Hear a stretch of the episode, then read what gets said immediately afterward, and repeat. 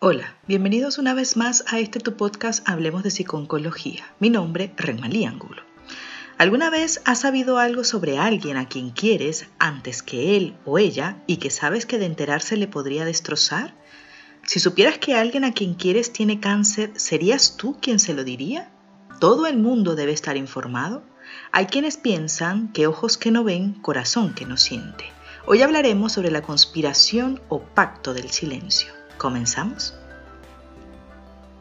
Ante las preguntas iniciales, quienes contestan que no lo comunicarían suelen creer que están protegiendo a su familia, generalmente personas a cargo como unos abuelos o padres, personas en edad frágil a los que le deseamos todo menos sufrimiento pero la inevitabilidad de la muerte y la conciencia de esta es un asunto importante que tratamos frecuentemente de evitar.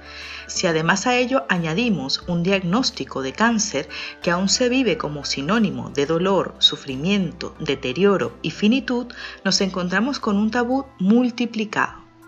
Cuando se aunan estas circunstancias, parece obvio que existan serias dificultades para establecer una buena comunicación que facilite, en lo posible, una despedida digna, coherente con los valores vitales y en paz. Informar acerca de un diagnóstico de cáncer comunicar que el proceso de dicha enfermedad no evoluciona favorablemente, hablar de la posible muerte de alguien con quien nos sentimos vinculados o bien hacerlo sobre nuestra propia muerte es el más difícil de los temas que ha de afrontar el ser humano. Y cuando ésta está próxima, las barreras para la comunicación se intensifican considerablemente. En nuestro entorno cultural es frecuente ocultar el diagnóstico o el pronóstico al paciente al final de su vida.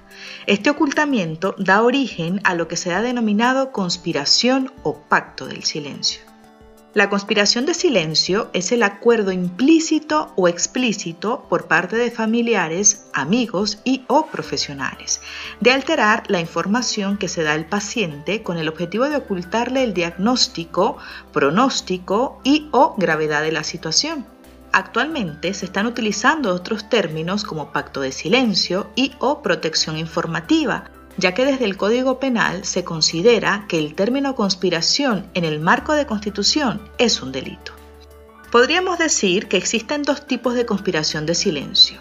Una que llamaremos adaptativa, en la que es el mismo paciente el que no habla, niega o parece que no quiere saber sobre su situación y otra que llamaremos desadaptativa, en la que el paciente quiere saber lo que ocurre, pero su familia o los profesionales de la salud son quienes no quieren proporcionar información al paciente. Son muchos los motivos que inducen a este tipo de escenario cuando existe una situación de enfermedad en la que la expectativa de vida es limitada. Estos motivos o factores han sido agrupados en siete categorías. Primero, existe un deseo de proteger al enfermo del impacto emocional de la información y evitar un sufrimiento innecesario. Segundo, también puede deberse a una necesidad de autoprotección, tanto de profesionales como familiares, por la dificultad de enfrentarse a las reacciones emocionales del paciente y a su manejo. Tercero, dificultad de los profesionales para transmitir este tipo de información ligado con la falta de formación específica sobre el tema. Es decir, muchos profesionales no saben cómo dar malas noticias. Cuarto, la dificultad para establecer pronósticos precisos, es decir, hablar con certeza sobre la muerte. Quinto, el sentimiento de fracaso que supone para el médico aceptar que no existe posibilidad terapéutica curativa para el paciente. Sexto, también debemos tener en cuenta el tabú de la muerte en algunas sociedades que condiciona una dificultad añadida para hablar de temas de final de la vida. Y por último, algunas creencias generalizadas, como que decir la verdad deja al paciente sin esperanza, que puede acelerarle incluso la muerte y el argumento de que en realidad los individuos gravemente enfermos no quieren conocer su estado. Sin embargo, la ocultación completa de la verdad es difícil, ya que entre un 40 y un 70% de los pacientes con cáncer, por lo menos en España, intuye la malignidad del proceso patológico. Las consecuencias del fenómeno en cuestión se extienden a diferentes niveles, afectando a todos los protagonistas del proceso informativo e incluso al mismo sistema sanitario. Una de las consecuencias negativas es la barrera de comunicación que se produce entre la familia y los profesionales de la salud con el paciente. En el paciente provoca dificultad para afrontar su propia muerte, despedirse de sus seres queridos, resolver tareas inacabadas y encontrar un sentido a la vida y al sufrimiento. La conspiración del silencio es un fenómeno universal y complejo, donde intervienen los distintos profesionales de salud, el paciente y la familia.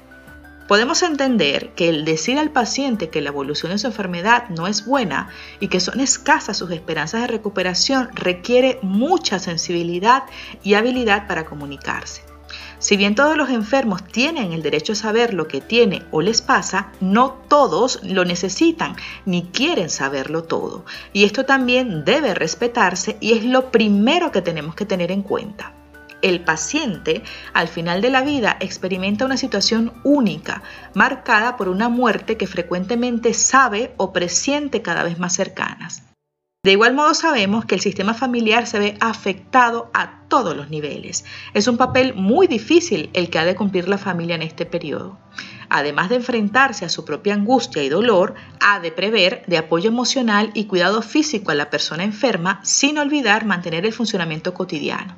Pero aún hay más, tenemos delante la cuestión del tiempo, la cantidad de tiempo que queda para prepararse para la muerte del familiar, la calidad del tiempo que queda para compartir, para cerrar temas pendientes y prepararse para la supervivencia posterior sin él. Las habilidades comunicativas son esenciales en este punto pues se ha visto que familias y profesionales reactivos a informar han relativizado sus puntos de vista y han alcanzado puntos más equilibrados, incluso llegando a revertir sus posiciones e informando al paciente. A continuación te comparto algunas recomendaciones en relación con la decisión de informar o no a tu familiar. Primero es importante entender que quererlo proteger puede no ser razón suficiente para que no sea informado. Recuerda que el afectado recibe y posee información indirecta del entorno que le puede hacer sospechar y desajustarse, como los gestos y actitudes del médico, las entrevistas del médico con la familia a solas, el trato especial que la familia proporciona, el contacto con otros afectados en las salas de espera, los propios tratamientos, medios de comunicación, la información previa que ya tenía, etc. Segundo, a pesar de que creas que lo estás protegiendo, no diciéndole la enfermedad que padece, sabemos que ya posee algo de información y que las explicaciones incorrectas e inadecuadas provocan una menor adherencia a los tratamientos. Incitan a un mayor abandono o un incorrecto seguimiento de los mismos, favoreciendo la inseguridad, la baja autoestima, el miedo, la ansiedad, el aislamiento y la angustia por parte del afectado. Tercero, ten en cuenta los beneficios de estar bien informados es decir, lo que le permitimos al saber las noticias.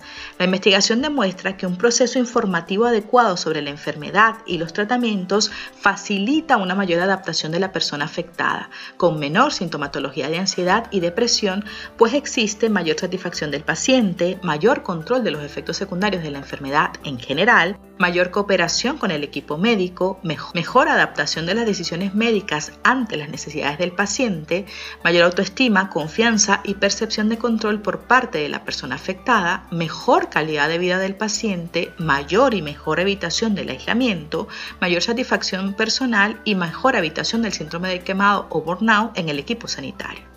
Recuerda que tu familiar tiene derecho legal a estar informado si así lo desea, pero también es importante reconocer cuándo es necesario no informar al paciente aunque en general se recomienda informar del diagnóstico y todas las cuestiones relacionadas con el proceso oncológico, pueden darse algunos casos muy concretos que deben ser tomados con mucha cautela, en lo que es preferible ser muy prudentes a la hora de informar para no dañar realmente al paciente como los antecedentes psiquiátricos graves, si el paciente ha tenido reacciones desadaptativas previas acusadas ante acontecimientos vitales estresantes, como los trastornos depresivos, los trastornos de ansiedad intensos, con ataques de angustia y con síntomas fóbicos, las reacciones agresivas, Es importante tener en cuenta el rechazo claro y manifiesto. No hay que informar cuando existe un rechazo claro y manifiesto a conocer la enfermedad.